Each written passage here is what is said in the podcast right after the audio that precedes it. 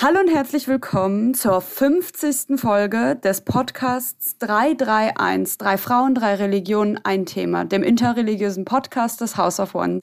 Ich kann es gar nicht glauben, dass wir schon 50 Folgen aufgenommen haben. Kybra sieht auch ganz aufgeregt aus und freudestrahlend. Ja, 50 Folgen haben wir jetzt hinter uns. Ähm, die Zeit verging ja wie im Flug. Also ich weiß nicht, ähm, immer wenn ich äh, in Spotify unterwegs bin und schaue, wie viele Folgen oder welche Themen wir überhaupt be behandelt haben, dann wundere ich mich selber, dass wir schon über so vieles gesprochen haben, aber und über so vieles noch nicht gesprochen haben. Und ähm, das ist einfach so toll äh, mitzuerleben, diesen, diesen Wachstumsprozess auch zu ähm, sehen. Das finde ich auch so toll. Ähm, ich finde, unser Podcast wächst genauso wie das House of One.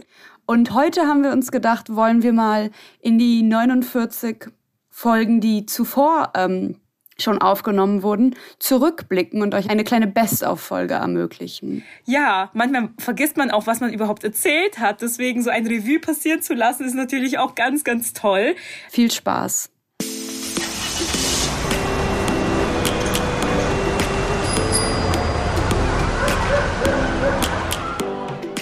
Hallo und herzlich willkommen. Das ist die zweite Folge von 331. Drei Religionen, drei Frauen, ein Thema. Ich bin Maike und ich habe heute mein Thema, ein neues Thema mitgebracht und das heißt Glaube digital. Und warum ich dieses Thema mitgebracht habe und mir das so wichtig ist, das erzähle ich gleich. Da steckt nämlich eine ganz persönliche Geschichte dahinter. Aber zuerst gibt es ein kleines Warm-up. Rebecca und Kybra, ihr habt entweder oder Fragen für mich mitgebracht. Los geht's. Ja, ja, äh, vielleicht starte ich einfach mal. Und zwar, ich weiß, dass du super gern viel oder immer, wenn ich Fotos von dir sehe, ist es schwarz oder Leo. Also schwarz oder Leo, Maike? oh, das finde ich total schwierig. Ähm, ähm, so, ich glaube, ich, ich würde schwarz nehmen. Ich würde schwarz nehmen. Ich kann mir kein komplettes Leo-Outfit vorstellen, aber ein komplett schwarzes. Also schwarz. Meine Frage, ähm, wir kennen wahrscheinlich alle diese SchülerInnen, die in der Schule immer alles parat hatten. Sei es Kleber, Klebestift, Schere, Tesa, alles mögliche. Maike. Ich war die, die immer noch etwas gefragt hat, weil irgendetwas fehlte. Also ich war Maike die, die gefragt hat. Gefragt. Genau, ich hätte Rebecca gefragt, hast du einen roten Feinliner für mich oder einen grünen Stift zu markieren oder so? Es geht los, wir fangen an. Unser Thema heute, Glaube digital. Und mich beschäftigt das Thema sehr, ähm, weil der digitale Raum, vor allem auf Instagram, für mich so eine Art Safe Space geworden ist, also eine Art sicherer Ort. Andererseits ist es gerade auf Instagram auch schwierig, öffentlich über Glaube zu sprechen. Ähm, ich habe mich in Kirche in meiner Jugend und in meinem jungen Erwachsenenalter selten wohlgefühlt. Also ich habe in kirchlichen Räumen bin ich selten auf Menschen getroffen, die so ähnlich waren wie ich, die einen ähnlichen Geschmack hatten und vielleicht einen kleinen Kleidungsstil und vielleicht ähnliche Fragen im Kopf, die Interesse hatten und Sehnsüchte, aber sich noch nicht so gut auskannten. Und deswegen habe ich mich oft nicht so richtig wohlgefühlt. Erst mit dem Beginn des öffentlichen Schreibens auf Instagram bin ich auf eine digitale Kirche-Gemeinschaft gestoßen oder vielleicht eine digitale Kirche-Bewegung, habe zum ersten Mal junge Menschen getroffen, die so waren wie ich und auch über ihren Glauben gesprochen haben. Und ähm, das hat mich wahnsinnig bestärkt und das ist zum ersten Mal ein quasi kirchlicher Ort gewesen, in dem ich mich ganz gut gefühlt habe. Und ich habe auch gemerkt, wie viel Interesse es an Glaubensthemen gibt. Und das hätte ich vorher nicht gedacht.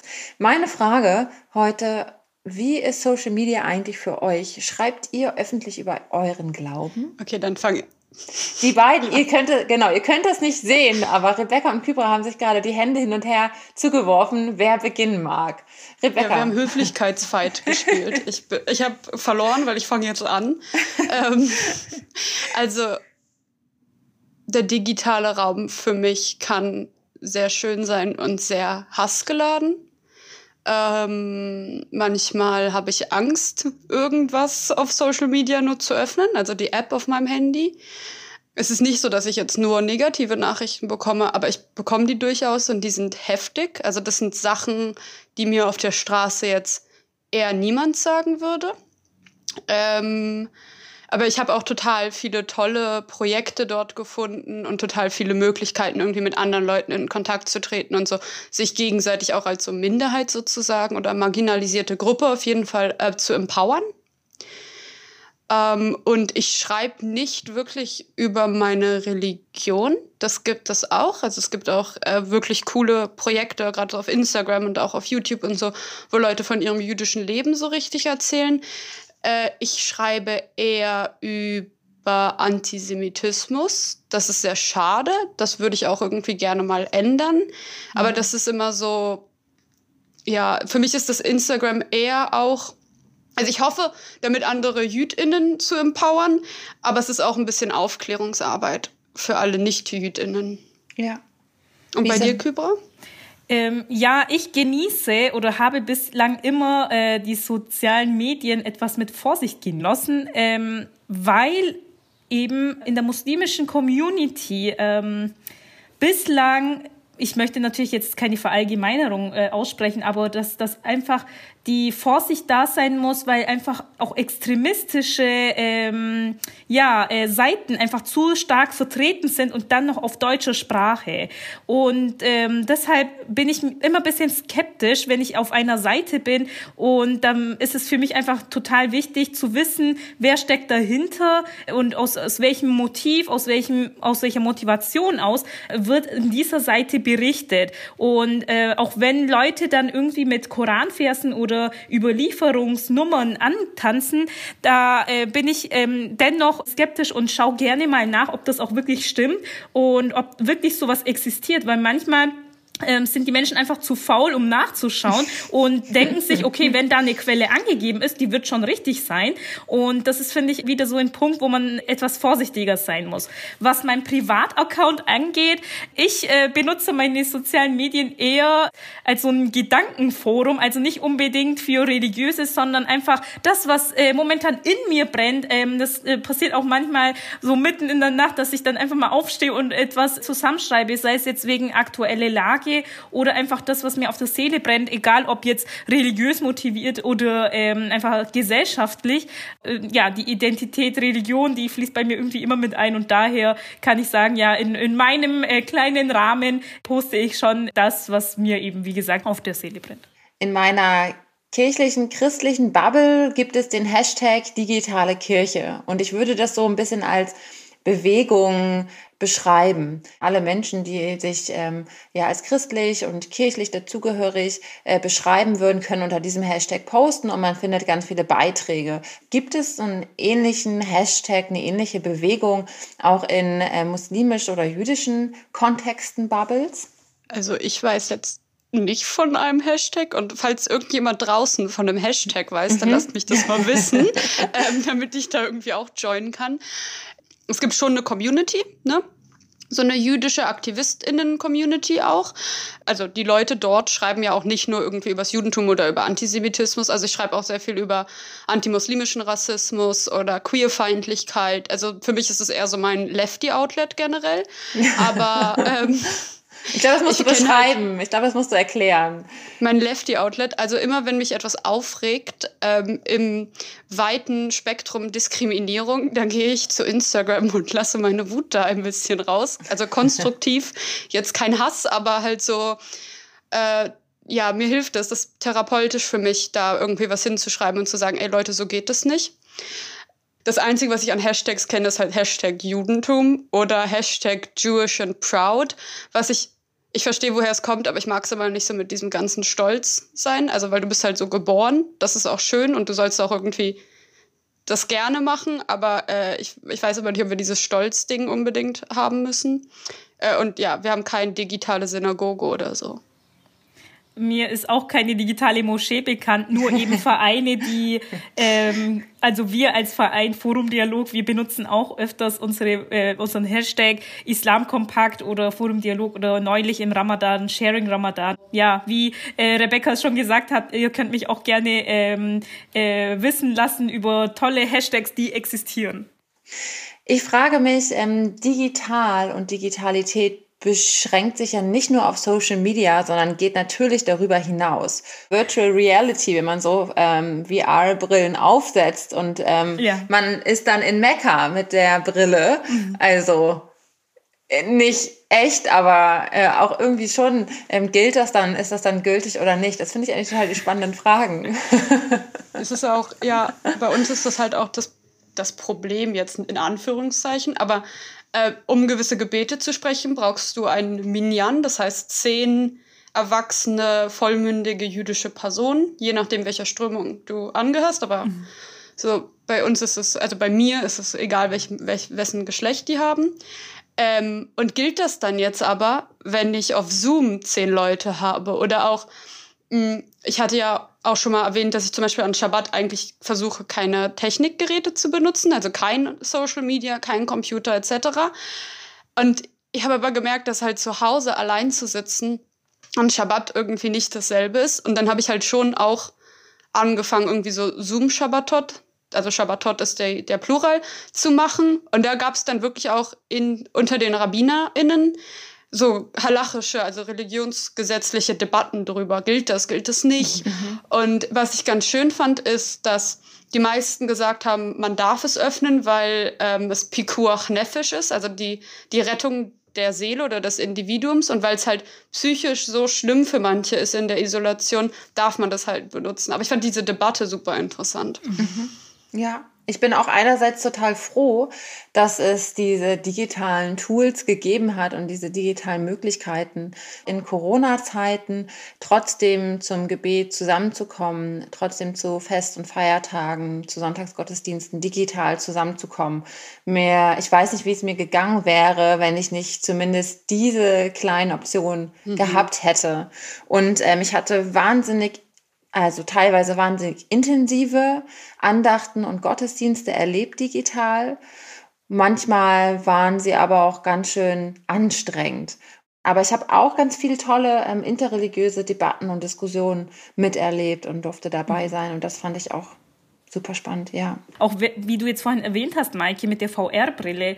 Ich meine, ähm, es gibt so viele Leute, die jetzt, wenn ich an Beispiel Pilgerfahrt bleibe, die einfach dahin nicht wegen Kosten, wegen Gesundheit, keine Ahnung, wegen was, nicht gehen können diese Anreise antreten können, wenigstens die Bilder eben vor sich zu haben oder dieses Gefühl, ähm, ich bin da oder auch, dass man sich so sehen kann mit Verwandten aus anderen Städten, anderen Ländern, eben mit Gestik und Mimik alles erfahrbar wird. Das ist natürlich sehr toll, wenn ich äh, an die Zeit Zeit äh, denke, wo meine Eltern auch immer berichten, dass sie eben am Telefon, in der Telefonzelle waren, mit meinen Großeltern gesprochen haben und das nur so 10 Minuten, 15 Minuten, weil es eben nicht so kostengünstig war. Meine Oma sagt immer noch am Telefon, obwohl wir Flatrate haben, äh, legt aus, es wird sonst zu teuer. Sie ist immer noch in dem Kopf, dass es irgendwie zu teuer wird.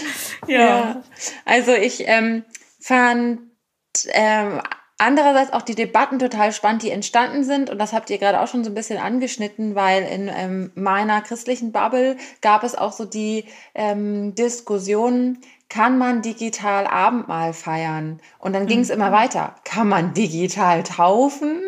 Kann man über Zoom ähm, Trauungen schließen. Und ähm, was ich daran so spannend fand, ich fand die gar nicht dumm, diese Fragen, sondern ich hatte das Gefühl, dass man da total tief theologisch wieder einsteigt und guckt, wo sind wir eigentlich und wo stehen wir eigentlich? Mhm. Und das mit diesen digitalen Räumen und Möglichkeiten in Verbindung zu bringen, fand ich ähm, wahnsinnig spannend. Es gibt ja eine Digitalpfarrerin, das ist Theresa Brückner, und sie hat eine Stelle nur für den digitalen Raum.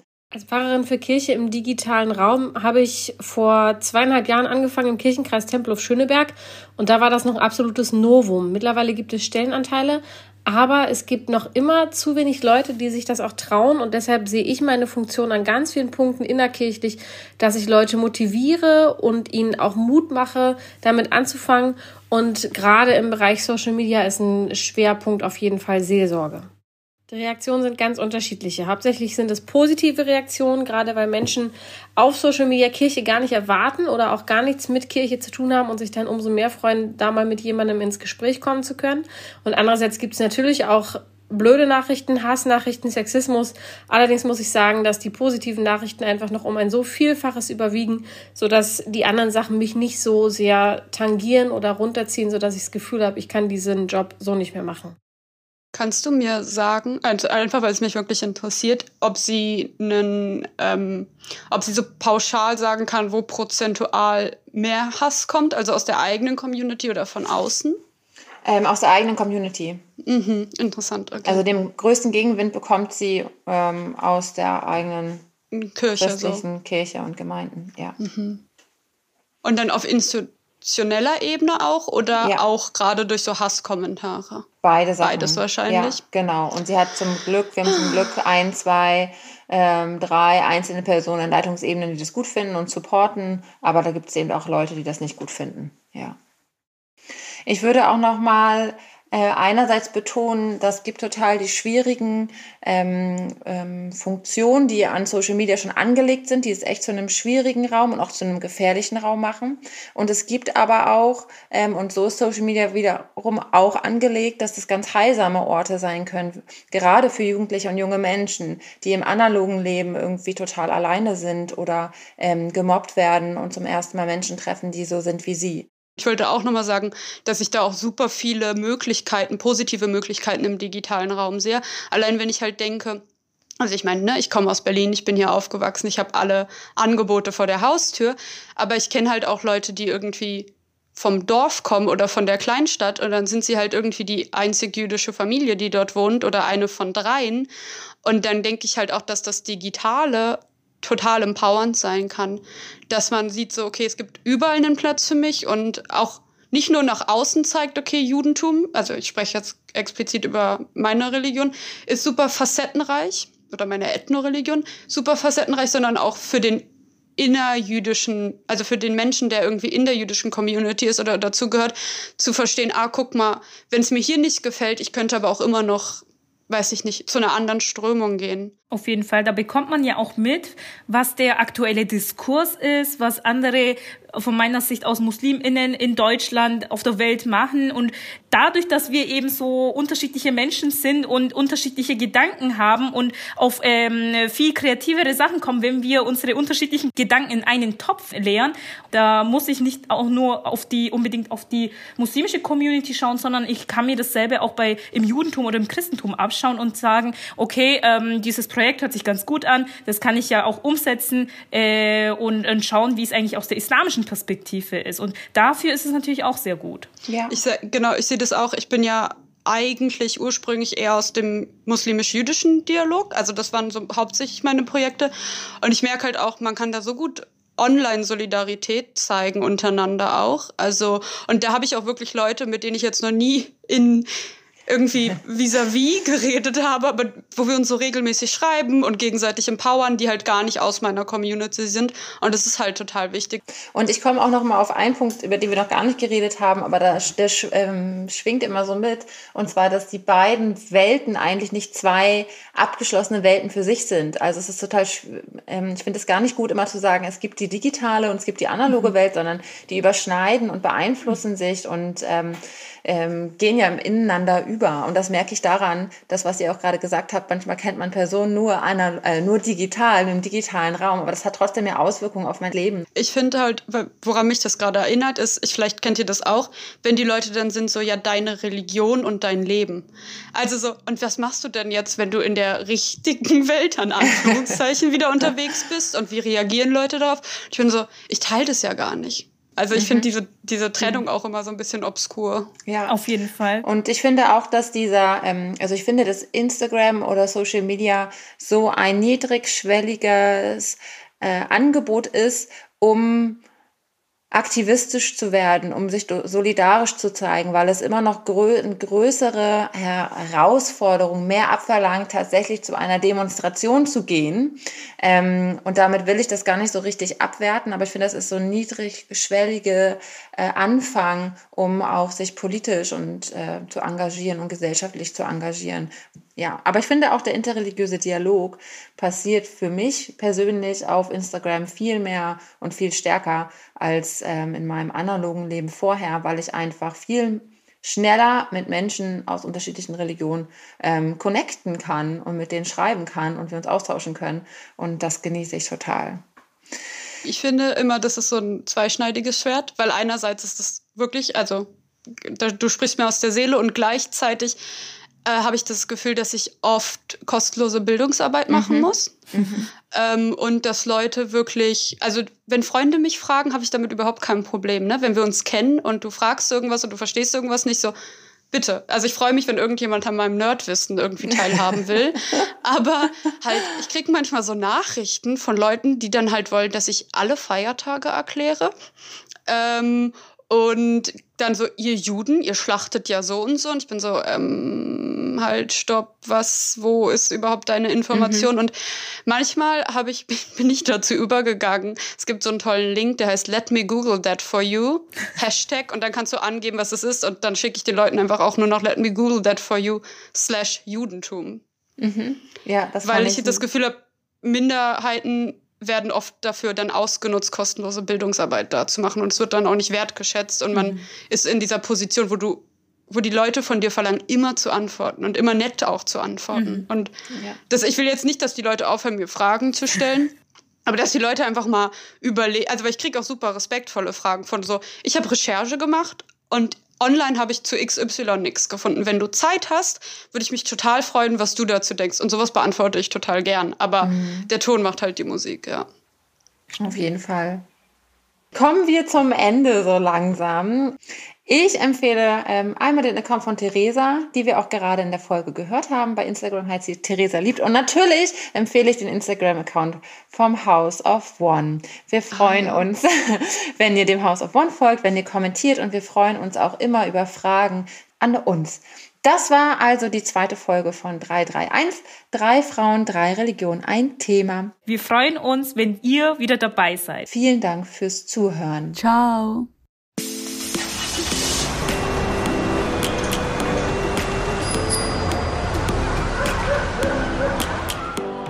Hallo und herzlich willkommen zum interreligiösen Podcast des House of One 331. Drei Frauen, drei Religionen, ein Thema. Hier spricht Rebecca und ich sitze im Studio mit meinen wundervollen Co-Hosts Maike und Kybra.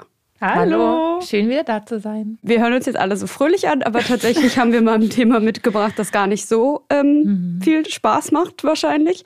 Und zwar möchte ich mit euch über Burnout reden. Und zwar nicht über irgendwelchen Burnouts oder das allgemeine Phänomen, sondern religiösen Burnout. Mhm. Könnt ihr euch da schon was drunter vorstellen? Maike. du guckst Kybra an und sagst Maike, weil du schon hörst und siehst an meine Reaktion. Ja.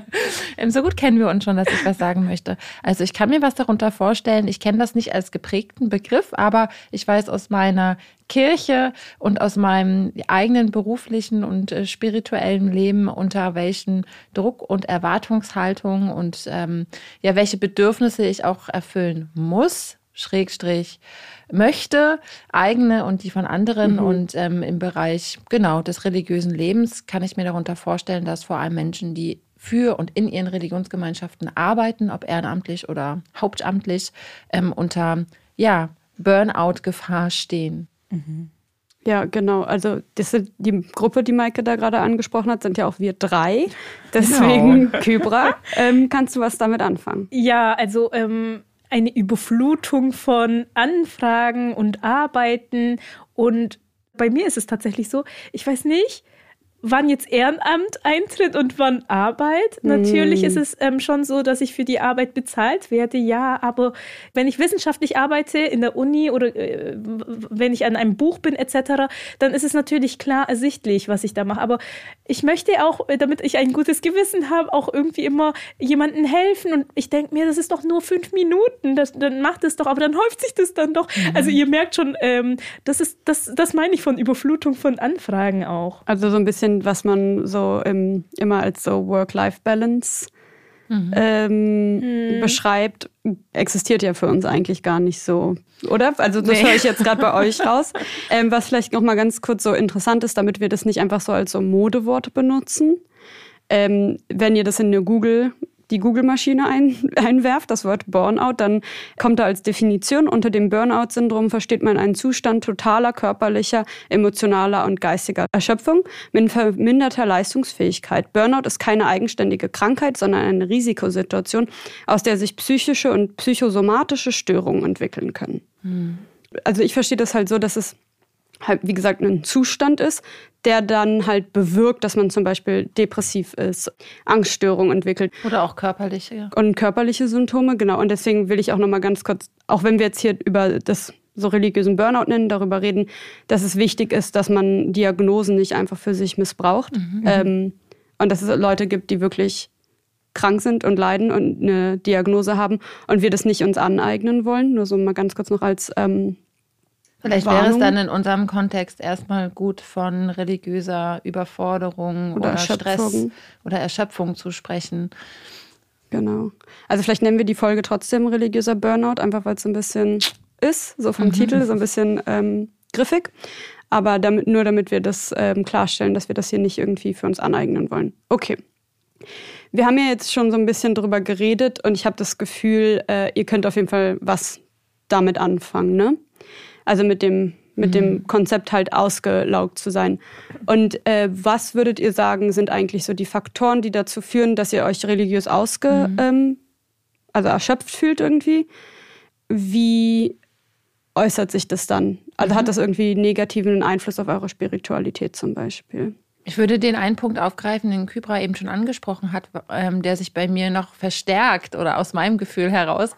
Und zwar verschwimmen bei mir eigentlich jegliche Kategorien von wann beginnt meine Arbeitszeit und wann mhm. hört sie auf. Also mein, ich fahre eben nicht um 9 Uhr ins Büro und habe um 15 Uhr Schluss und fahre dann in die mhm. Kita und hole mein Kind ab und habe meinen Feierabend und meinen Nachmittag zu Hause und am nächsten Tag geht's weiter, sondern bei mir gibt es kein Ende. Ende und kein Anfang gefühlt.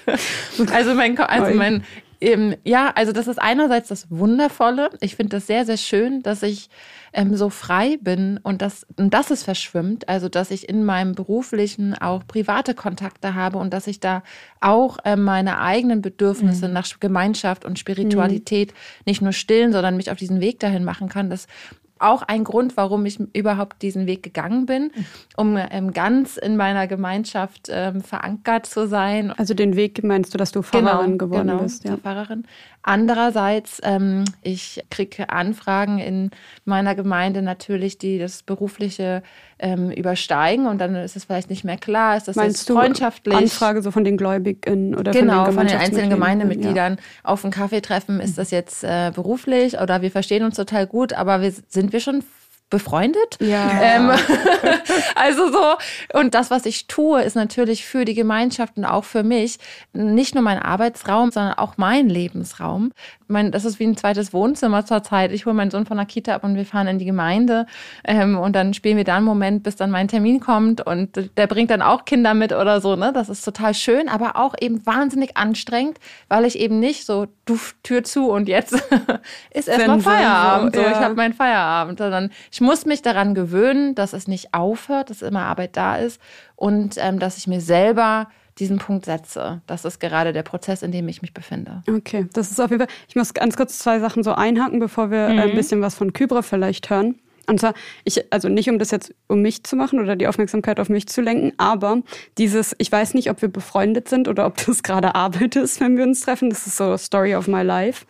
Und ich finde es auch einfach, also das ist so ein bisschen schwierig halt auch, weil man, also als Erwachsener Freunde machen generell. Ich weiß nicht, ob so, mhm. das ist jetzt nochmal ein anderes Thema, aber es ist halt so schwierig und man, weil früher, ich habe das geliebt, wenn man so vier war, ist man einfach zu der anderen Person hingegangen und meinte, ey, sind wir Freunde? ja.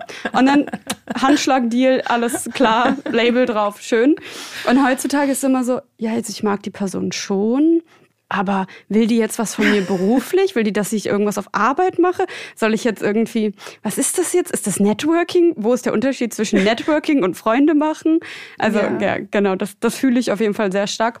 Und du hast eine Sache gesagt, die wir vielleicht dann später nochmal aufgreifen mit diesem, daran muss ich mich jetzt einfach gewöhnen. Ja. Mhm. Ähm, weil ich bin mir gar nicht so sicher, ob wir uns da einfach dran gewöhnen müssen. Aber erstmal zu dir, Kybra. Hast du so Momente in deinem Leben, wo du dich halt so religiös ausgebrannt fühlst?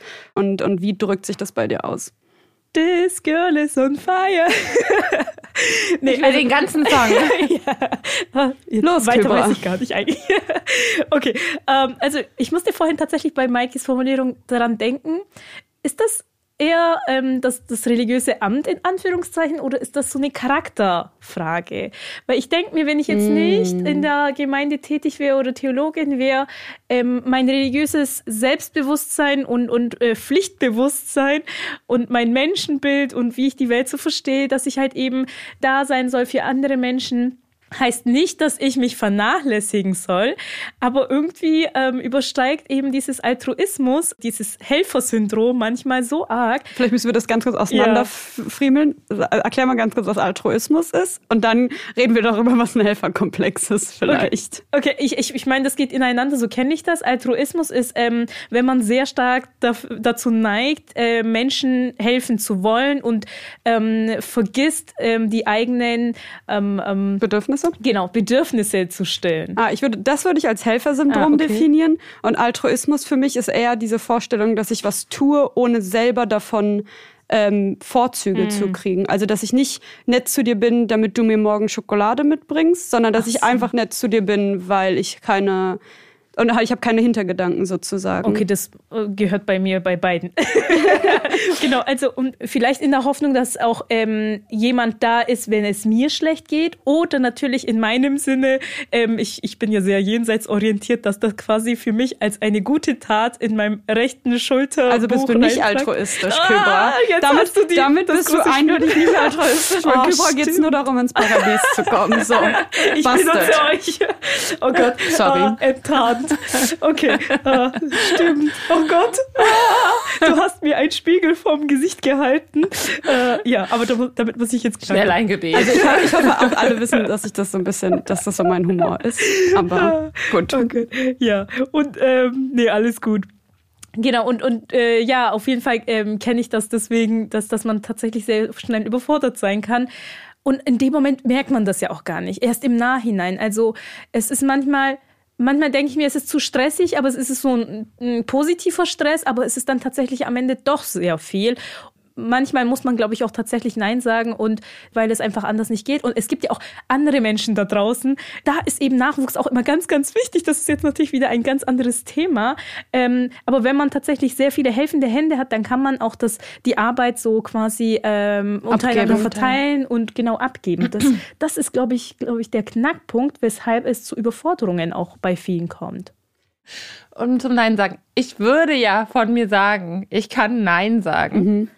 Merke aber, aber während, genau, merke aber während ich das sage, mh, hm, sicherlich nicht in allen Bereichen und nicht immer, aber ich bin auf jeden Fall in diesem Lernprozess. Mhm. Und was ich wirklich gelernt habe im letzten Jahr, ich habe das schon mal in einer Folge erzählt, da habe ich mich so für zwei Monate rausgenommen vom ähm, Insta, Social mhm. Media, Live, äh, weil ich mich nur auf meine Ausbildung konzentrieren wollte. Und das hing unter anderem damit zusammen, dass ich wahnsinnig viele Anfragen bekommen habe. Also würde ich unser Thema noch ein bisschen erweitern in ähm, religiösen, aktivistischen mhm. Burnout. Mhm. Und der also aktivistische Burnout ist ja auch tatsächlich eine, äh, ja. eine eigene Kategorie.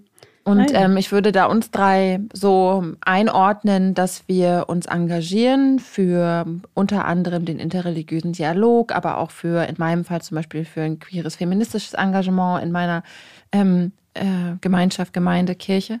Und ähm, Ihr kennt das, ihr habt das eben schon angesprochen. Ihr bekommt auch viele Anfragen. Das besprechen wir gleich nochmal, wie gehen wir da eigentlich als Podcast mhm. mit um. Aber ich habe im letzten Jahr so viele Anfragen bekommen, dass mir gar nichts anderes übrig blieb, als Nein zu sagen. Mit Anfragen meinst du dann einfach nur von, von JournalistInnen? Genau. Oder meinst du auch äh, irgendwelche Projektanfragen oder alles, Kooperationen? Alles. alles. Also, ob ich einen Artikel schreiben kann für eine Zeitung, mhm. ob mich JournalistInnen interviewen mhm. können, Drehanfragen für mhm. Filme oder Dokumentationen, ob ich einen Workshop leiten kann.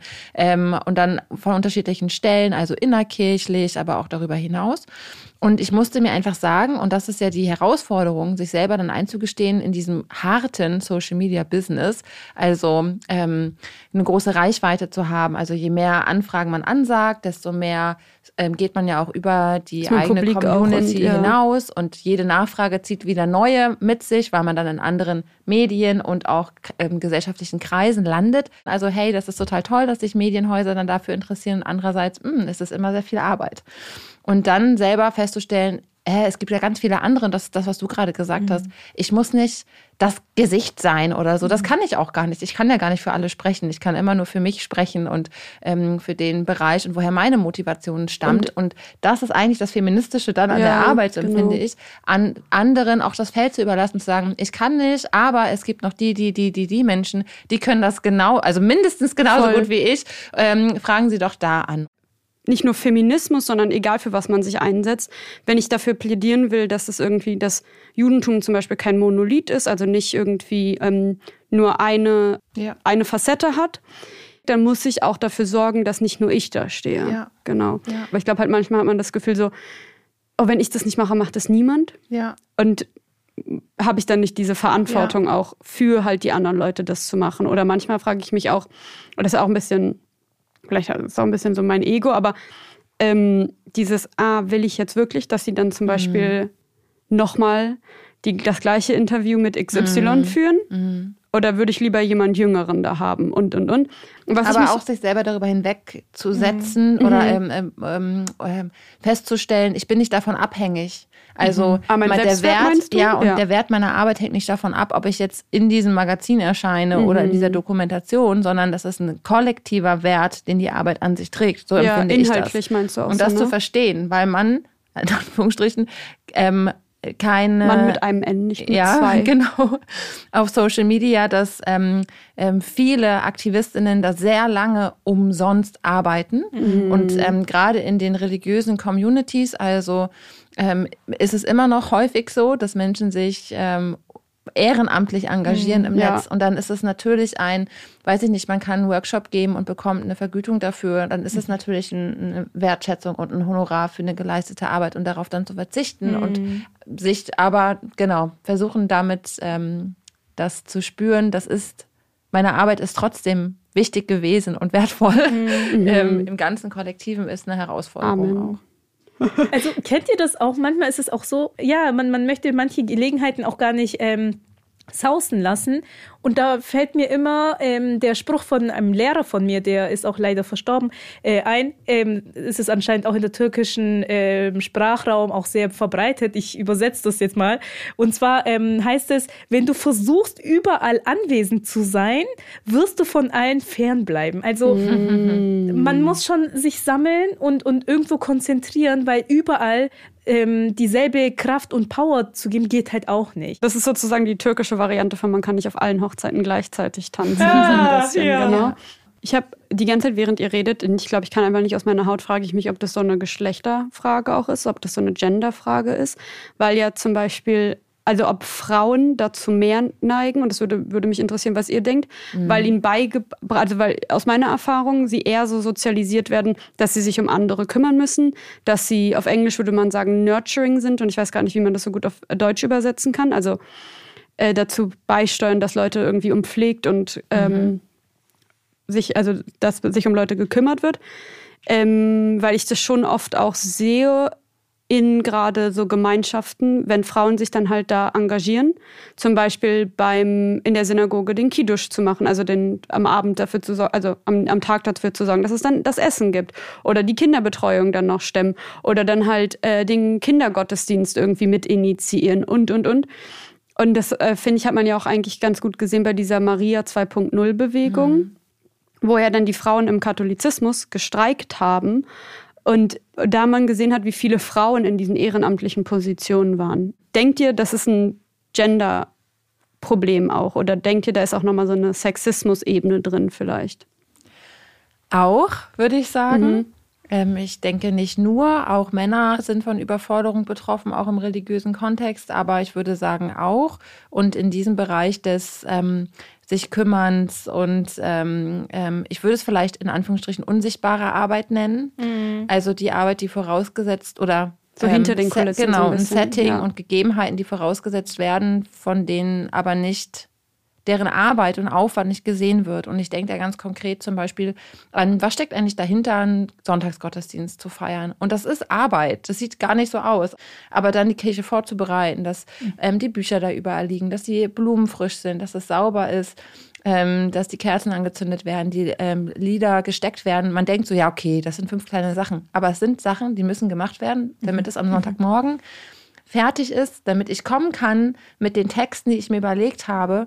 Ähm, und da brauche ich einfach an meiner Seite zwei, drei ja. helfende Hände, die die Menschen auch betreuen und ähm, ne, die Hallo sagen und die alles aufschließen und alle Lichter anmachen und ähm, sich um die Technik kümmern, geht das Mikrofon und so weiter. Und das ist ein Aufwand und das machen vor allem ehrenamtliche ähm, Menschen in der Kirche sind immer noch mehr Frauen ja, als Männer. Würdest du schon sagen, mhm. okay. Und Gibt es auch als Statistik. Ah, interessant. statistisch erfasst. Also ich würde es auch nicht festnageln daran, aber ja. ich finde schon, dass eine gewisse, das ist natürlich auch so eine, ja, vielleicht auch ähm, kulturelle Erziehung, vielleicht auch, aber selbst, dass man daran denkt, ähm, wenn die, zum Beispiel jetzt die Hostien zu Ende sind, dass da jemand daran denkt und die irgendwie nochmal besorgt. Oder ich weiß nicht, wenn man eine Teamsitzung veranstaltet, schaut, ob wir noch einen Kaffee haben. Zucker. Wir haben hier sehr guten Kaffee, wir haben hier genau. Schokokekse genau. stehen und Wasser still mit Sprudel.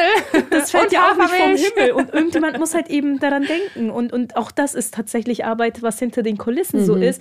Das, das ist eben das, was wir auch vorhin mit ähm, Arbeitsteilung auch angesprochen mhm. haben. Auch da ist es sehr wichtig.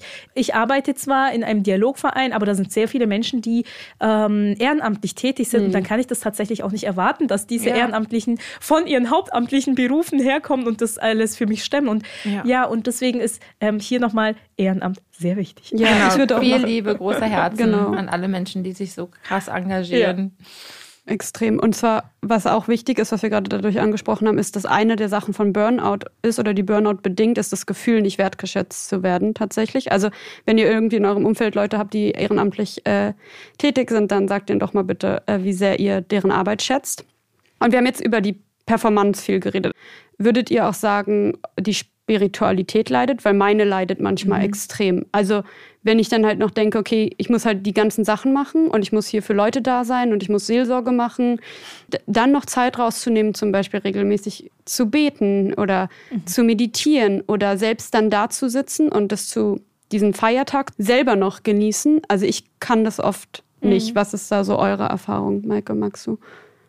Ich teile genau das, was du gerade gesagt hast und ich hoffe, dass ich das lerne mit der Zeit. Mhm. Ich bin ganz gespannt. Ich bin in mehreren Gruppen, ähm, auch mit ähm, Personen, die schon seit vielen Jahren im Pfarramt sind. Und es beginnt jetzt in, dann auch in so einen Austausch zu kommen. Dass ist das die, so eine Selbsthilfegruppe? Ähm, beziehungsweise also kollegiale Beratung ist ah, das eine und das andere ist so eine, größere, so eine größere Zusammenkunft. Und ich hoffe, dass ich da einfach aus der Erfahrung ein bisschen lerne. Und da gibt es viele ähm, Überlegungen und Ansätze von ähm, jungen Generationen von Pfarrern, die mhm. versuchen, da Spannend. einen anderen Weg vielleicht zu gehen. Und ich glaube, da wird sich auch was ändern in der nächsten Zeit. Und Oh Gott, ich habe den Anfang deiner Frage vergessen. Worauf wollte ich eigentlich antworten? Ja, Ob genau. deine Spiritualität leidet? Ja, ich hatte wirklich, also für mich persönlich war, waren die Weihnachtsfeiertage ähm, nicht, nicht gut. Schön. Also ich war so, mhm. ähm, also so sehr mit anderen und für andere da und beschäftigt, dass keine Zeit für mich selber blieb. Und ich war, also war bin im neuen Jahr angekommen und es verlief wie im Rausch und ich habe zurückgeblickt und dachte, wo war ich eigentlich da? Mhm. Und ich habe mich da selber nicht gefunden und ich hatte nicht die Momente im Advent und ich wusste das vorher, ich habe es mir vorgenommen, es hat nicht funktioniert. Äh, ich bin sehr dankbar gewesen, dass meine Familie da war. Die hat sich um alles gekümmert, wie Essen. Und da musste ich mich gar nicht drum kümmern. Aber trotzdem, also das ist gut und trotzdem Stress. Also es ist mhm. schön, dass sie da waren, sich um alles gekümmert haben, aber drei, gleichzeitig Stress, Menschen zu Hause zu haben. Mhm. Ich bin leider auch so, dass ich einfach dann auch, ich freue mich darüber, wenn ich alleine bin, mhm. weil ich mal die Tür ja. zu machen und muss mich um niemanden kümmern. Ja. So, mein Kind ist im Bett, die Tür ist zu, ich kann auf dem Sofa liegen dann, um dann runterzukommen, dann ist ja immer noch was zu tun, aber um dann runterzukommen, und das hatte ich nicht. Mir ist tatsächlich an Yom Kippur so schlecht gewesen auf einmal. Also, weil ich war halt, habe den Gottesdienst mitorganisiert, war dann aber gar nicht so involviert, habe aber ein Stück aus, also vorgesungen gelesen. Ich würde, was ich tue, nicht als Singen bezeichnen, aber anyway. Äh, und dann habe ich mich hingesetzt und ich dachte, ich, sorry für die Sprache, aber ich dachte, ich kotze gleich auf dem Fußboden mitten im Gottesdienst, weil ich einfach so durch war. Aber Gut. Nochmal ganz kurz. Ähm, Kybra, würdest, hast du das auch, dass deine Spiritualität leidet oder nicht so?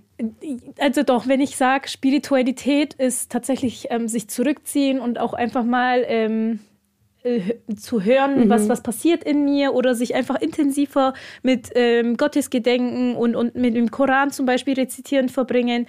Natürlich leidet das darunter, weil wenn ich so erschöpft nach Hause komme, um, um 10 Uhr, halb elf zum Beispiel manchmal auch, dann habe ich eben keine Kraft mehr, irgendwas zu machen und dann geht man halt ins Bett. Und ähm, das ist, finde ich, auch so ein Paradox. Ich ähm, ja, gebe von meiner eigenen Zeit, die ich für meine eigene Spiritualität benutzen könnte, ab für andere. Das ist natürlich auch wieder schön. Aber auf der anderen Seite, dann nimmt ja meine eigene Spiritualität irgendwo ab. Und das finde ich, das merkt man in Predigten.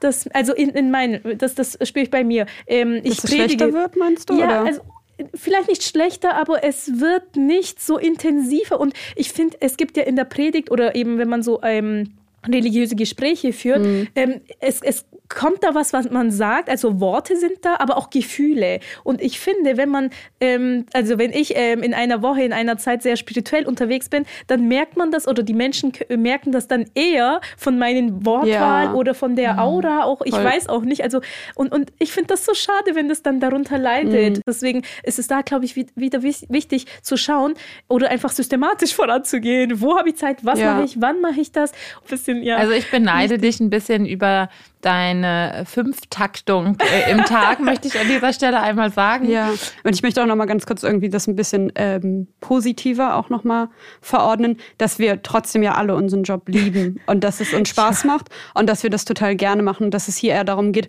so ein bisschen auf sich selbst aufzupassen und jetzt mhm. nicht irgendwie zu haten oder zu sagen, so, ah, ja, so F euch alle. Und deswegen würde ich jetzt gerne mal so einen kleinen Abschluss Ding machen, wo jeder von uns eine Sache sagt, die man präventiv tun kann, damit man davon sich abhält, spirituell auszuburnen.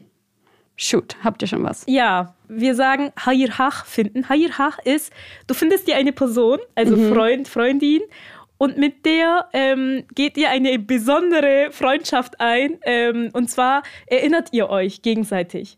Ähm, es gibt auch tatsächlich Apps, wo ähm, man so einen Wecker ste äh, stellen kann und äh, der fragt dich äh, jeden Tag so, was hast, hast du heute für Gott oder? gemacht? Ah. ich würde sagen, Schritt Nummer eins darüber sprechen. Mhm. Und gecheckt. Haben, Haben wir getan, genau. Und ähm, dann würde ich sagen, vielleicht nicht in den, äh, die unklassischen oder unkonventionellen Wege einzuschlagen. Also auch ähm, Musik zu hören zum Beispiel. Mhm oder spazieren zu gehen oder Sport zu machen, kann ein Weg sein, um den Kopf frei zu mhm. kriegen mhm. und kann ein Moment sein, in dem du ähm, in Beziehung trittst zu Gott, um entspannter zu sein. Und ja. ja. Ich würde ich, ich, ich cheate jetzt. Also, äh, ich würde sagen, Nein sagen. Nein sagen lernen ist ganz, ganz wichtig. Und eine Sache, die ich liebe, die es äh, im Judentum gibt oder gerade im, im, mystischen äh, Bereich, heißt Hitbodedut. Und da geht man in den Wald und schreit, betet. Ach. Und ich finde, in den Wald gehen und schreien ist, ähm, ich, lieb, ist, ich werde es ausprobieren. Mein, meine beste Form von Gebet. Okay, also damit verabschiede ich mich von euch. Es hat mir sehr viel Spaß gemacht und äh, aufs nächste Mal. Bis bald. Bis Vielen Dank. Mal. Tschüss. Ciao.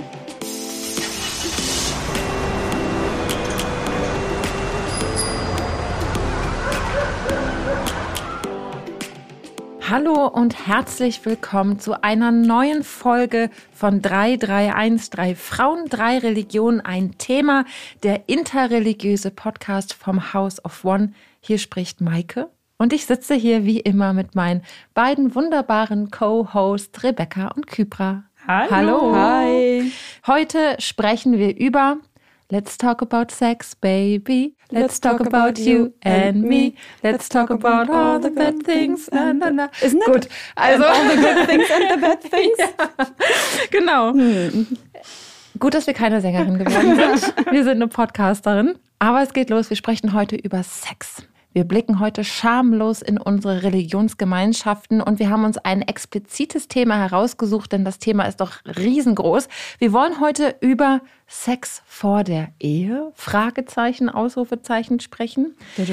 Heiß diskutiert, würde ich sagen, immer noch ein Tabuthema, oder? Lasst uns doch mal einen Blick in unsere Religion werfen. Was sagen die dazu? Was sagen die heiligen Schriften? Was und wie leben es die Gläubigen eigentlich? Und wir spielen am Ende, und darauf dürft ihr euch schon alle freuen, liebe Hörende da draußen, wir spielen eine Runde Dr. Sommer. Sex vor der Ehe, lasst uns zur Sache kommen. Wie sieht es bei euch aus? Wer mag anfangen? Rebecca. Also es ist halt ganz spannend, weil es gibt auf jeden Fall eine Präferenz innerhalb vor allen Dingen von ähm, konservativeren oder einfach nur orthodoxen Kreisen für das Sex nur in der, im Kontext der Ehe passiert. Aber ähm, im Tanach wird äh, vorehelicher Sex nicht verboten. Und das heißt, das jüdische Gesetz unter, das ist jetzt super, ich finde es witzig, weil wir über Sex reden und ich bin so, okay, gut, also jetzt ganz kurz mal so legalistisch. Aber ähm, da, es gibt zwei Klassifikationen von Gesetzen sozusagen, ganz grob. Und das eine ist der Reuter, das ist, heißt aus der Tora. Und die Gesetze, da ist nicht dran zu rütteln. Und dann gibt es der Rabbanim, also von den Rabbinern.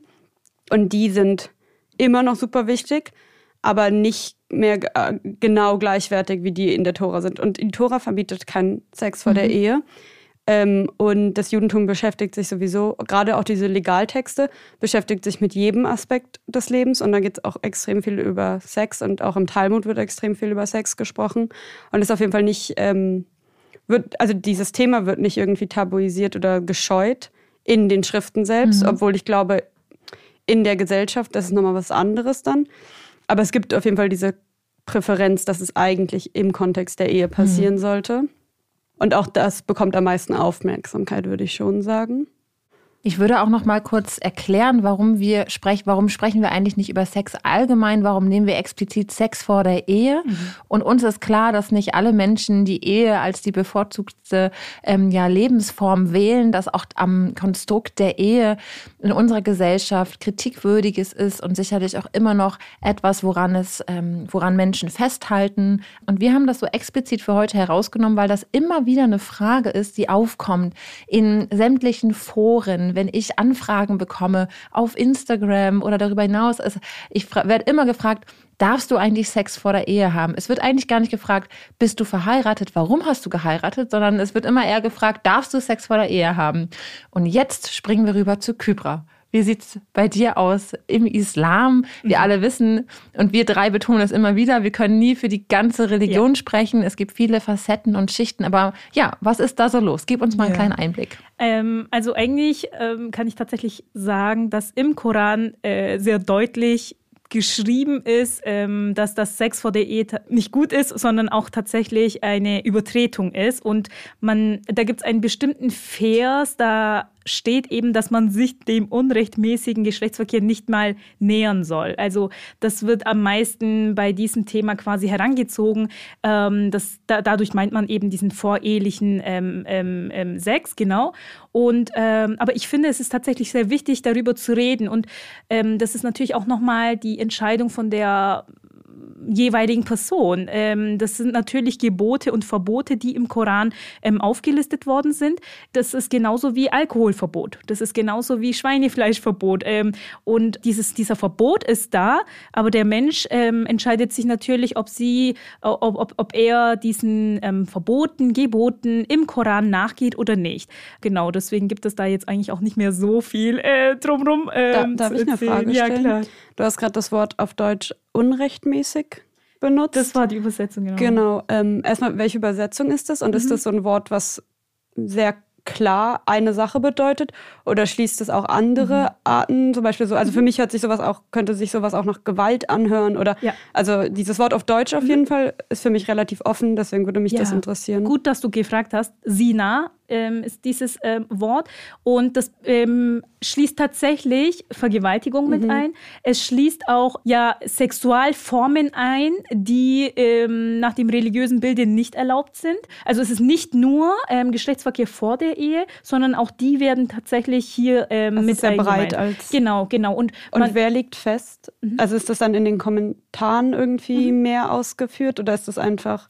Äh, an manchen anderen Stellen im Koran da sehen wir was überhaupt ähm, auch Sina oder Ifet ähm, wird auch hier benutzt. Das ist die Keuschheit, die wir auch mit ähm, der heiligen Maria auch sehr oft ähm, im Koran sehen oder auch mit Josefs Geschichte, dass er sich quasi, da gibt es eine äh, Passage, wo die Frauen mit Josef eben zusammen sein wollen und er sagt dann eben oder betet zu Gott und sagt, ähm, bitte lasst mich dann in diesen Kerker einschließen, ehe dass ich diesen Frauen, den Wunsch der Frauen nachgehe. Und das wird halt eben so zum Beispiel als, als als ähm, genau Vorbild herangezogen, wie die Keuschheit ähm, zu, ähm, zu, zu, zu, zu, verstehen ist. Genau, zu verstehen ist. Aber natürlich auch in den ähm, Hadithen kann man das ähm, tatsächlich so okay. auslegen, genau, dass, ähm, dass allein der Weg, der dazu führt, quasi nicht gegangen werden soll. Ähm, genau. Ich gebe mal einen kleinen Einblick, wie das so im Christentum ja. aussieht. Also ich würde auch festhalten, du hast ja am Anfang kurz gesagt, auch im Islam gibt es da unterschiedliche Facetten und Menschen, die es unterschiedlich vielleicht auch auslegen und die einen ähm, vielleicht offener und die anderen enger gefasst. So würde ich es mal äh, diplomatisch zusammenfassen. Und so ist es auch im Christentum. Ich kann natürlich nicht für alle Christinnen sprechen, denn ihr wisst, es gibt unterschiedliche und super unterschiedliche Denominationen mhm. auch im Christentum. Und es gibt dort ja Menschen, Gemeinden, die mit der Bibel begründen, warum es keinen Sex vor der Ehe geben darf. Und es gibt Menschen, ähm, die und äh, Gemeinden und ähm, Strömungen, die sagen, es gibt nicht die eine Haltung in der Bibel. Man kann nicht eine Linie in der gesamten Bibel feststellen. Man kann keine Sexualethik eigentlich aus der Bibel herausziehen. Es gibt so unterschiedliche Haltungen in der Bibel, so verschiedene Geschichten, so verschiedene Lebensentwürfe, dass man nicht damit begründen kann, dass Sex vor der Ehe verboten ist. Das finde ich sehr spannend und das ist vor allem eine Position, die es in der evangelischen Kirche gibt, zumal in der evangelischen, selbst in der evangelischen Kirche gibt es eine Bandbreite an Haltung und Meinungen und das ist auch so gewollt. Das mag ich übrigens sehr gerne an meiner Kirche, möchte ich nochmal Ihnen sagen, an meiner Glaubensgemeinschaft. Einen wichtigen Punkt bei dem Thema finde ich ja, unsere heiligen Schriften sind ja super alt. Die sind ja richtig, richtig alt. Ich glaube also so, mein Kopf kriegt es nicht hin, selbst wenn ich Filme sehe oder mich mit ähm, ähm, HistorikerInnen auseinandersetze, mich wirklich in die Zeit zu versetzen, was das bedeutet hat, zu der Zeit zu leben, wie die Menschen gedacht haben, was sie beeinflusst hat. Und ich finde einen Aspekt total interessant zu unserem Thema. Es gab keine jugendlichen Menschen in der Zeit. Die Zeit der Jugend ist eigentlich, ich weiß nicht, ob das jetzt so korrekt ist, aber ich würde sagen, ein modernes Phänomen. Die Menschen zwischen 13 und 18 oder 19 hat es in dem Sinne nicht als Jugendliche gegeben, sondern die waren schon Erwachsene. Und ich finde das so einen wichtigen Punkt, das im Kopf zu behalten, dass die Herausforderungen heute andere sind. Mhm. Und ähm, Menschen sind mit 13, 14, 15 heute noch nicht erwachsen, wohnen noch nicht alleine, mhm. gründen in der Regel noch keine Familien, üben, sondern leben ihre Zeit der Jugend vollkommen aus. Und ich glaube, dass es dafür auch gut ist, über diese Texte die wir in unseren heiligen Schriften haben, nochmal neu nachzudenken und zu überlegen, was könnten wir denn, welche Schnittmengen können wir da herausziehen, was eigentlich wichtig oder gut ist für ein Leben, wenn man jetzt die neuen Herausforderungen mit hinzubringt. Wir haben auch tatsächlich, äh, wenn ich gerade so mhm. einmal so reinhauen darf, ähm, in der Yeshiva habe ich in Jerusalem für das Jahr so mehrere Kurse belegt zu Sexualität und Judentum und halt, also Halacha, also Gesetze zur Sexualität. Und da haben, hat meine auch sehr orthodoxe Lehrerin auch darüber geredet, dass sie es halt schwierig findet tatsächlich. Und bei uns ist es halt nicht ein klares Verbot. Ähm, dass sie es schwierig findet, dass teilweise von bis in der modernen Orthodoxie kannst du halt bis zu 30 werden und mhm. nicht heiraten. Was halt in anderen noch traditionelleren Kreisen ist, ist eher nicht üblich mhm. einfach. Dann bist du halt mit 18 heiratest du. Und dann haben wir halt auch so mehrere moderne Responsen, heißt es. Also Mike hat zwar gerade gesagt, unsere Texte sind super alt, aber im Judentum auf jeden Fall dieser Legalkorpus wächst mhm. immer und beschäftigt mhm. sich mit neuen, also das ist jetzt, muss man das nicht ein Rad neu erfinden, aber die beschäftigen sich mit neuen Fragen. Das heißt dann Shuva, also Antworten. Die kriegen auch, es gibt auch Online-Portale, wo Leute wirklich ihre Halacha-Fragen stellen können. Und es gibt auch ganze so ähm, Sexualratgeber für, also gerade mhm. so für, ich sag für orthodox, aber ich meine für Leute, denen Halacha wichtig ist, also denen das ja. Religionsgesetz wichtig ist. Mm, und da kommt es dann immer ganz stark auf die, da reden sie immer ganz viel über die Intention, die man hat, wenn man miteinander schläft. Das heißt, sie, sie, also ich stimme dem nicht unbedingt überein, aber die meisten so größeren Kommentatoren sind meistens Männer, aber manchmal auch Frauen, ähm, sagen halt, okay, vielleicht müssen wir uns damit abfinden, dass Sex vor der Ehe einfach passiert und wir sollten es lieber nicht tabuisieren, weil sonst führt es zu mhm. ähm, keine Ahnung, zu anderen problematischen Situationen oder zu äh, Gewalt oder zu Unterdrückung. Also es wird sehr darauf achtet, dass halt Aufklärung passiert.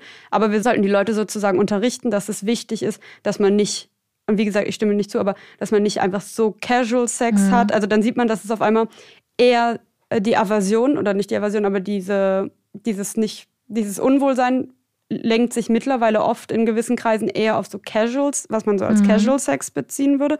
Und die sagen dann, okay, wenn es, solange es in einer monogamen ähm, Langzeitbeziehung passiert, mhm. sehen sie es nicht mehr ganz so drastisch und es mhm. wird nicht mehr ganz so tabuisiert, was ich ganz interessant finde. Also es wird auf jeden Fall diskutiert und es ist nicht irgendwie so, dass Religion äh, komplett von gestern ist und da überhaupt keinen ja. Mhm. Anschluss ähm, mehr hat an die Gesellschaft. Ich finde den Punkt, den du gerade gemacht hast, der ein bisschen von unserem Thema wegführt, aber doch dennoch wichtig ist, sehr wichtig. Und zwar hast du gesagt, ja, Menschen, denen das Religionsgesetz wichtig ist. Und gerade so aus der christlichen Perspektive, aus der oder und aus der nicht religiösen Perspektive gibt es ja eine Abneigung gegen Menschen. Also ich würde das tatsächlich so verallgemeinern, denen Religionsgesetze oder Gesetzlichkeit ähm, wichtig ist. Mhm. Und ich finde das ganz wichtig, dass du es gerade nochmal betont hast.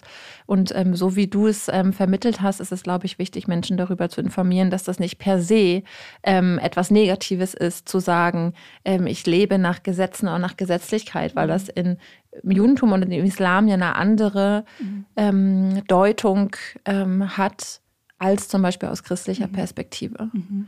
Ich wollte vielleicht auch noch mal ganz kurz zu Pubertät äh, was sagen.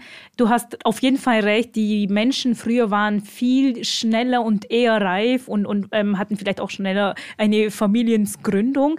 Aber ähm, wir sehen tatsächlich auch in der Tradition des Propheten, dass manche Menschen, muslimische Menschen auch zu den Propheten gekommen sind und gesagt haben, ich, hab, ich bin nicht verheiratet, aber ich würde gerne mit, mit einer Frau schlafen und, und haben auch ihre äh, Bedürfnisse in der Hinsicht auch zu den Propheten geäußert. Das muss man sich auch mal geben. Also, Dr. Sommer im, im Koran quasi. in der Tradition. Ach so, ja, in der genau. Tradition. Genau. Aber, also, dass, dass man da auch tatsächlich, da sehe ich, diese Themen konnten auch da angesprochen werden. Da, da wird auch in, an mehreren Hadithen empfohlen, falls ihr nicht verheiratet seid und aber ähm, tatsächlich äh, Sex haben wollt, dann sollt ihr quasi ähm, auf eure Gelüste aufpassen. Und ähm, da gibt es tatsächlich auch so einen ähm, bekannten Hadith, da sagt der Prophet, für ihr sei mit ihm, ähm, wenn ihr mir verspricht, dass ihr aufpasst, was aus eurem Mund rauskommt, also wie ihr mhm. über etwas spricht, und wenn ihr auf euer Intimbereich aufpasst, dann verspreche ich euch das Paradies so in mhm. etwa.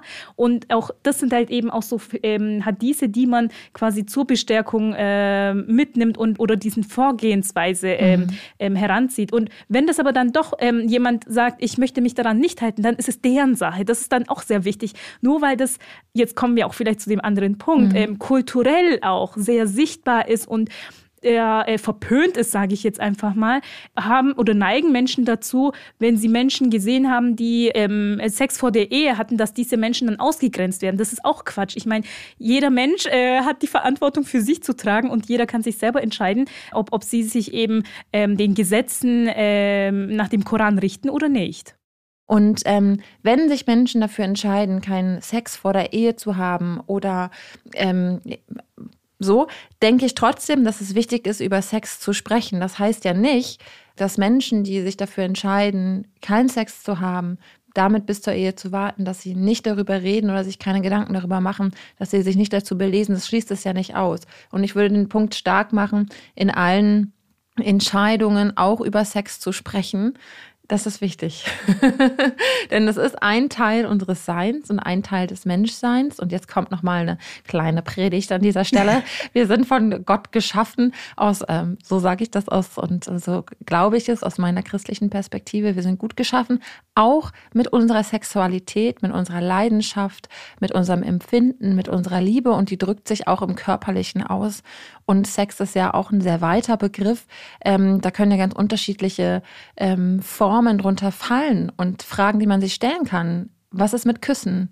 Was ist mit Berühren? Was ist mit Streicheln? Ähm, ist Sex nur Penetration? Ist Sex nicht viel mehr? Denn auch der, die, das Ausgehen oder das Denken, Sex wäre nur Penetration, ist ja auch ein heteronormatives Bild und eine, ich würde tatsächlich sagen, eine Verengung von Sexualität und eine Binarität, als würde Sex nur zwischen Mann und Frau gehen. Aber es ist ja viel weiter. Also auch zwei Frauen können miteinander Sex haben oder Menschen ohne Penis können miteinander Sex haben. Ja, Also wir kommen hier von so von dem einen zum nächsten und so weiter. Ich denke auch daran, was mir noch wichtig ist zu sagen, an die Kopplung von Ehe und Reproduktion in unseren Schriften. Ich glaube, das kann man tatsächlich an vielen Stellen so verallgemeinern. Mhm. Da, da mhm. will ich ganz kurz auch noch sagen. Und warum? Weil du früher keine Vaterschaft nachweisen konntest.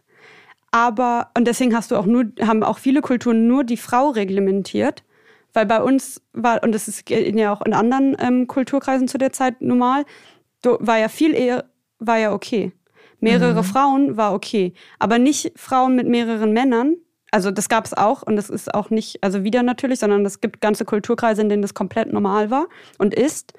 Aber ähm, wird halt reglementiert, weil die Frau halt, wenn du musst ihr vertrauen, aber du kannst es nicht richtig nachweisen. Mhm. Also musst du sie an eine Person binden, damit der Mann kein Kind aufzieht, was biologisch gar nicht ihm gehört. Und das ist dann auch wieder so eine, für mich immer so ein bisschen problematische Vorstellung von auch Familie und das irgendwie so blutdicker ist als Wasser. Ja. Da komme ich natürlich gleich dazu, welche wahnsinnigen, ich nenne es mal Krimi-Stories gibt es da im Ersten Testament in der Bibel von, ähm, ja, Menschen. Welche meinst du? Ich denke jetzt zum Beispiel an Abraham und Sarah und Hagar. Darüber ah. haben wir auch schon in ja. der vergangenen mhm. Folge mal gesprochen. Also vor welchen Herausforderungen stehen Menschen da plötzlich, ähm, wenn ja eine Frau keine Kinder bekommen kann. Mhm. Und das sehen wir an dieser Geschichte dann ganz gut. Und weil die Bravo so ein Teil meiner Aufklärung war, ob es, wie, wie gut es war, ist nochmal eine andere Frage. Aber ich habe sehr häufig dann diese Dr. Sommer-Anfragen gelesen und ich habe ein paar mitgebracht aus Foren von Menschen, ja, die christlich sind und Fragen haben. Und ich dachte, ich stelle die einfach mal und frage euch mal, wie würdet ihr eigentlich aus eurer Perspektive darauf antworten? Es geht los. Herzlich willkommen bei 331, eurem Podcast zu Fragen rund um das Thema Sex und Religion. Es geht los. Warum rede ich auf einmal so hauchig? ich weiß auch nicht, ich war auch gerade so, ähm, als würde ich an so einem Kamin okay. sitzen und irgendwie so ein erotisches Hörspiel aufnehmen. Steve, 26, fragt. Ich befinde mich in einer verzwickten Situation. Vor einigen Wochen habe ich eine tolle Frau kennengelernt. Mittlerweile sind wir ein Paar und sie möchte mit mir schlafen. Da ich aber gläubiger Christ bin, ist für mich Sex vor der Ehe eigentlich kein Thema. Ich habe aber Angst, ihr das so zu sagen. Ich will sie nicht verlieren. Ja, wie kann ich sie schon darauf ansprechen, damit sie meine Haltung gegenüber der Sexualität versteht und mich nicht sofort verlässt? Bevor ich antworte, ich möchte da gleich, ich habe also nämlich, ähm, es ist schon krass, was Männer, so cis-heterosexuelle Männer und auch andere, also aber cis-Männer vor allen Dingen, für so einen Performance-Druck haben, ne? Mhm. Also, und darüber wird viel zu selten geredet, wie so patriarchale Vorstellungen von Sex. Und dieses so, ich muss immer bringen, ich muss immer gleich steif sein, ich muss immer Bock auf Sex haben, dass das für Männer auch echt ähm, an der Psyche und am mhm. Selbstwert nagen kann. Und aus diesem Grund habe ich auch diese Frage ausgewählt, weil ich das sehr mhm. spannend finde und sehr ehrlich, dass mhm. Steve sagt, das ist diesen Weg in meiner Religion mhm. möchte ich gehen und ich habe eine Frau kennengelernt, wie kann ich ihr das mhm. sagen? Meine Antwort. Bruder Steve, falls du denkst, sie liebt dich wirklich, dann wird sie dich immer noch weiter lieben, auch wenn du ihr sagst, du möchtest keinen Sex vor der Ehe haben. ah, okay. Ich ja und nein, würde ich jetzt sagen.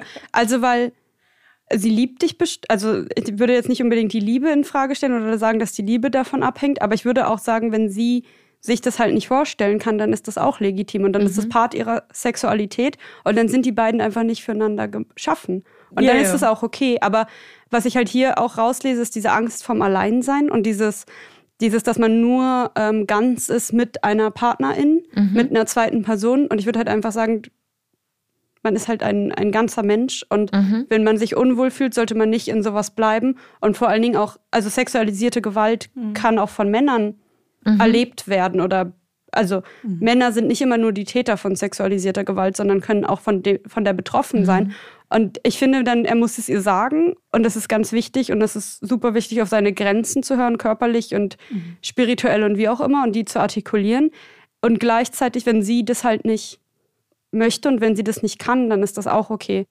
Julian fragt, ich habe als Jugendlicher Sex gehabt, jetzt bin ich Christ und möchte mit Sex bis zur Ehe warten. Kann man das rückgängig machen oder kann ich dann kein Christ mehr sein?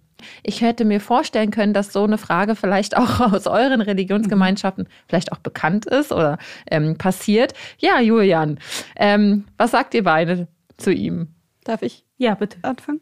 Bei uns gibt es halt dieses Konzept, dass vor dem Giur, vor dem Prozess, also vor dem Übertreten, ist halt wie so ein Blank Slate dann. Also man spricht die Person auch nicht darauf an, sondern wenn du halt dann jüdisch wirst, dann ist es wie so eine Neugeburt im spirituellen Sinne jetzt. Das hört sich vielleicht ein bisschen esoterisch an. Aber hört sich ein bisschen christlich an. Ja, genau. Ist aber, ja. ist aber so. Das ist ja auch interessant, weil dieses, weil du ja auch ins Bad, ins rituelle Bad ja. gehst und da sieht man ja dann so eine gewisse ähm, Nähe.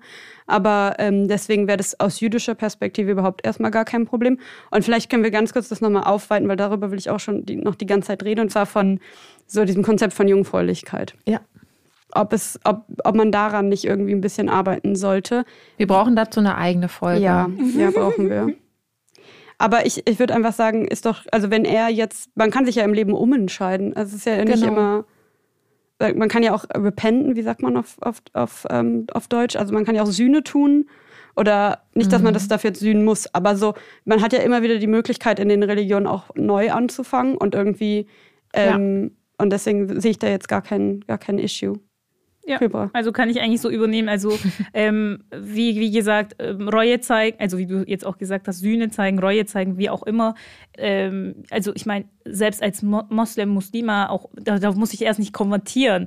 Das kann auch passieren, wenn ich ähm, schon so geboren worden bin oder früher irgendwie schon muslimisch war. Ähm, und, und das ist genauso wie, wie gesagt, Alkohol trinken, Schweinefleisch essen, dass man da quasi, mhm. wenn man sich ab dem Zeitpunkt, ab wenn ich sage, ab heute möchte ich da aufpassen und diesem Gebot, äh, Verbot nachgehen, dann ähm, aufrichtiges ähm, Gebet zu Gott und, und dann ähm, müsste das so hoffentlich passen.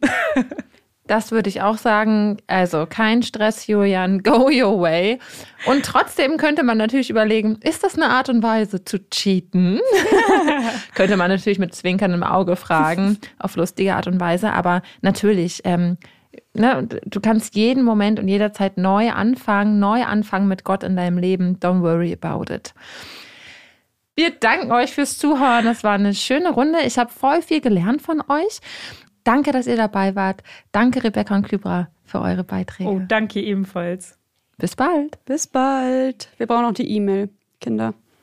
Immer das Gleiche. Nochmal abmoderieren. Nein, also. Und, und, wenn ihr eine E-Mail an uns schreiben wollt, ähm, dann bitte schön an 331 podcast at house-of-one.org. Bis zum nächsten Mal. Wir Tschüss. freuen uns auf euch. Bye.